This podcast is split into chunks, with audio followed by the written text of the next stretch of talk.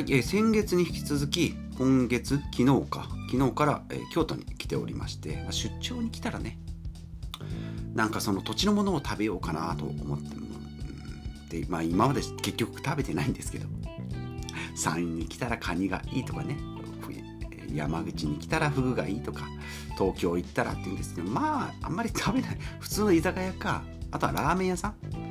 なんですよね。で昨日も普通の普通のじゃないなラーメン屋さんに行ったんですけど居抜きのラーメン屋さんですごいサーファーショップみたいなすごい広々とした空間でねもう出てきたラーメンは結構なんか東京で食べるようななんかこう、うん、ちょっとおしゃれな感じの器の、うん、なんか鉢がこう円錐の角度がきついきついじゃないな逆か。鋭角な鋭い感じのうん丼、が出てきたな、うん、まあ美味しかったんでよかったんですけどね。はい。まあ土地のものっていうか、まあ、その土地土地のやっぱりラーメンっていうのが一番こう、まあ、1,000円ぐらいで食べられますし比較対象まあ一人でもサクッといけるんでね、えーまあこれからもね。うんどうだろうな。まあそれかコンビニで買うか。一人でね居酒屋とか行ったらなんか楽しいんでしょうけどねと思うんですけど、うん、ちょっとたまにはそういうのもねいいかなとも思いますけど昨日はちょっと歩いて行けるところになかったんでねという言い訳を備えて、えー今日の雑雑談。はい。になります。またえっ、とあるかな？うん。東京とかね、うん、出張あるので、まあ、その時の楽しみにしておいてください。はい。で本日の本題ですね。えータイトル先に行きましょう。第729回。自分に合った便利なサービス。便利なスマホサービスの見つけ方。もう一回行きましょう。第729回。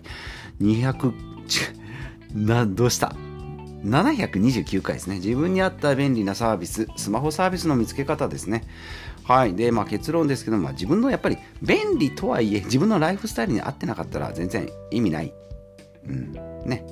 Amazon プライムめちゃめちゃお得ですよって言ってもまあ私もそうですけど入ってない。サービスが15個20個。めちゃめちゃ送料は無料になるわ動画も見れるし音楽も聴けるしうんなんだなんか電子書籍も読めるし。で月に500円400円年間契約だったら400円ぐらい。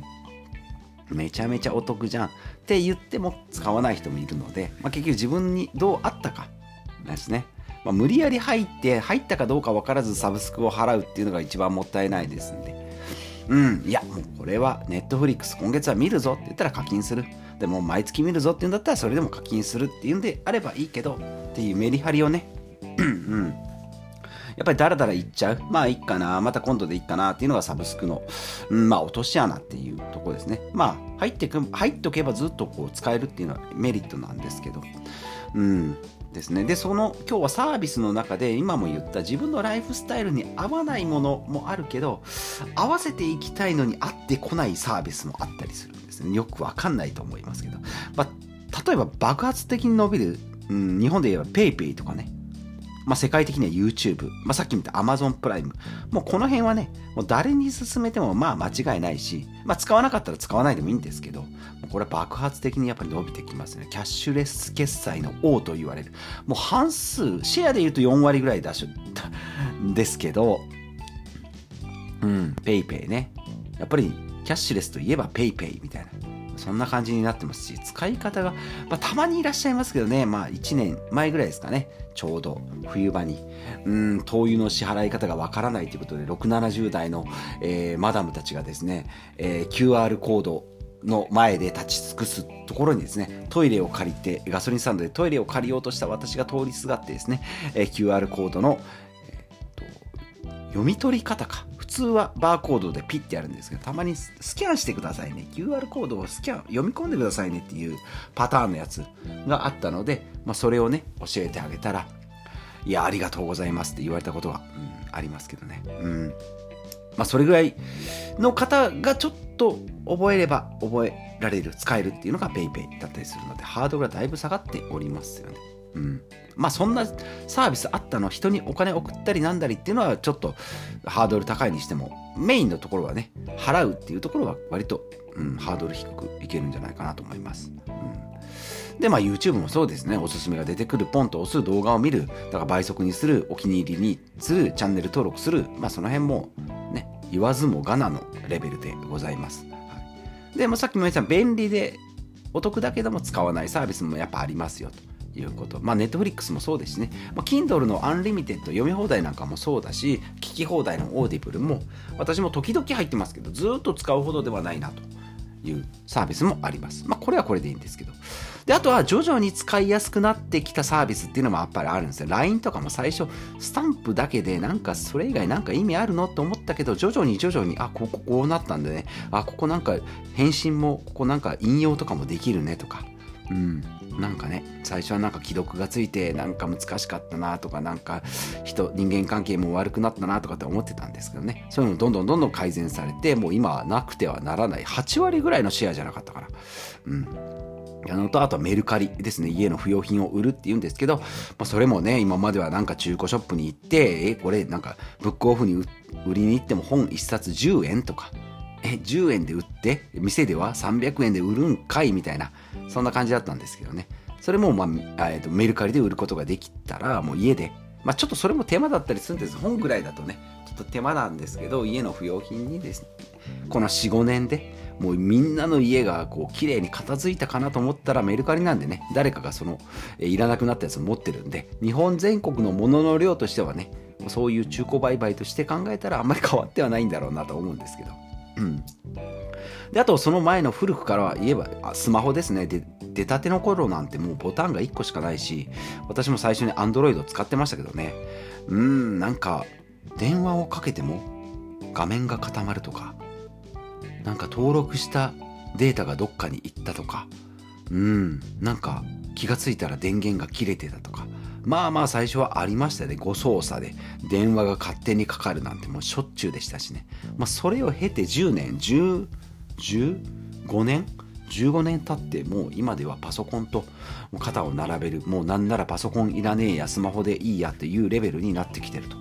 いう感じですねうんなのでそうやって段階的にね話脱線しました徐々に良くなるサービスっていうかまあ、うん、デバイスっていうのもあるよということで、さっきも言った圧倒的に使いやすい YouTube。まあ今だと TikTok もそうですね。タップしていく、気に入らなければスワイプして下ろしていくっていうインスタもそうですけどね。うん。でその中で今日一番言いたいのは使いたいけど、ちょっと不便だねっていうのが、三井住友ナンバーレスの、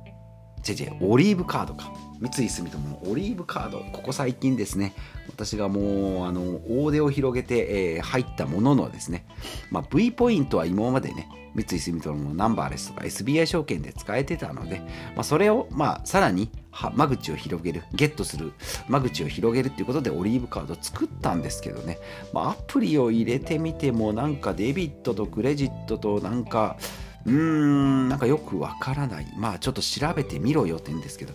いや、ここまで調べて入ったのに、うん、入るのにも調べたのに、入ってからも調べるんかいと思って、そこそこね、そういうのがサービスが好きな私であってもちょっと二の足を踏むぐらいめんどくさいんだなと思えば、そうなったらさっきも言った PayPay だとかね、YouTube、TikTok に比べて、あまりにもちょっとこう、きつい、うん、ハードルが高いんじゃないかな、ております。あの、以前も三井住友ナンバーレスカードでね、V、V、えっと、ビザタッチ、うん、ですね。友人とも話して、幼なじみとも話してですねいやビビザタッチは、えっと、ピッてスマホで決済すると ID が強くてもうその ID と QUICPay もねちょっとこのクレジットカードのや闇というかもう分かりにくい ID と ID と QUICPay がありそのさらにビザとマスターカードがあってとかってビザタッチだとかマスターコンタクトレス決済みたいなのがあったりでそのまた別に QR コードの決済で PayPay もあって LINEPay メールペイもあってっていう風になってるんでもうごちゃごちゃですよね、まあ、Suica みたいにもね7個和音みたいにも独立してたらいいんですけどそれが紐づいてるっていうのはもうややこしい。上にうんこう三井住友の場合は実店舗の銀行なんでねやっぱりこう Google とかでもなんかアカウントチェックチェックとかって言って画面ぴょんぴょんぴょんと変わったりするんですけどあれぐらいまあちょっと待っても勝手にやってくれる分ならいいんですけどいちいちパスワードがいるとかいちいちワンタイムパスワードがねとかってまあそれは、うん、頑丈にする分にはいいんですけどやっぱり南京錠が23個いや34個かかかってるんですね。片や指紋認証でいいのにこっち南京錠かかってますよ。というところがね、うん、まだまだちょっと今回はふうんどうだろうな。やっぱ PayPay が圧倒的すぎて。まあとは言ってもキャッシュレスでいけば PayPay がダントツですけど。じゃあ PayPay モールが使いやすいかって言ったらそうでもないし、うん、PayPay フリマが使いにくい使いやすいかって言ったらそうでもない。やっぱりメルカリだったりえーと、フリフリマだったりメルカリだったり実店舗じゃないわネット決済ネットサービスネットの買い物であれば楽天だとかねアマゾンに軍配が上がるんでまあ得手不得手かなと思うんですけどね。まあその中の一つである、うん、 PayPayフリマが使いにくいよとか、うん、 PayPayモールがいまいちよくわかんないよとかいうのと一緒楽天ペイもそうですね。全然使えないですもんね。うん。来るな来るなとかって言って、まあ、キャンペーンの分だけもらうためにやってはみたものの、うん、やっぱり実生活には使っていく、まあ、その一つになるのかなというふうに はい、思った次第であります。はい。むせてまいりましたが、大丈夫です。ということで、ね、今回は、ね、いろんなサービスがあるけども、自分に、最終的に自分に合ったね、サービスを使っていくっていう、まあ、当たり前のことを当たり前にお話しした次第であります。はい。まあ、三井住友オリーブカードですね。まだまだ情報不足なところがありますので、うん。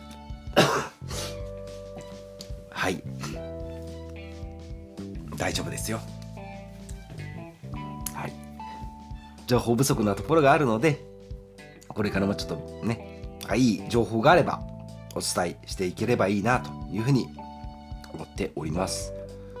うん。まだちょっと SBI とね、三井住友がうまく合併できてない、合併っていうかね、共存できてないんじゃないかなというのは正直思いますので、まあ、これからのまた期待してこれからねまた期待していきたいなと思います、まあ、そもそも言えばソフトバンク系なんでねうんこの辺も PayPay カードがあったりするので、うん、こら辺との兼ね合いもあるのかなと思います。はいということで、えー、今日も最後までお聴きいただきましてありがとうございます、えー、40歳がですねいろんなクレジットカードを作ってお得なサービスだと思って使ったけどどうにも使いにくいっていう今回三井住友オリーブカードでございますけれども。うん。まだね皆さんにもなんかこんなんがいいよというのがあれば皆さんからの、えー、そういった情報もいただければなと思いますし私がまたいいのを見つけたらですねポッキャストでも配信していきたいなと思いますのでお付き合いいただければと思います。ということでまた次回お会いしましょう。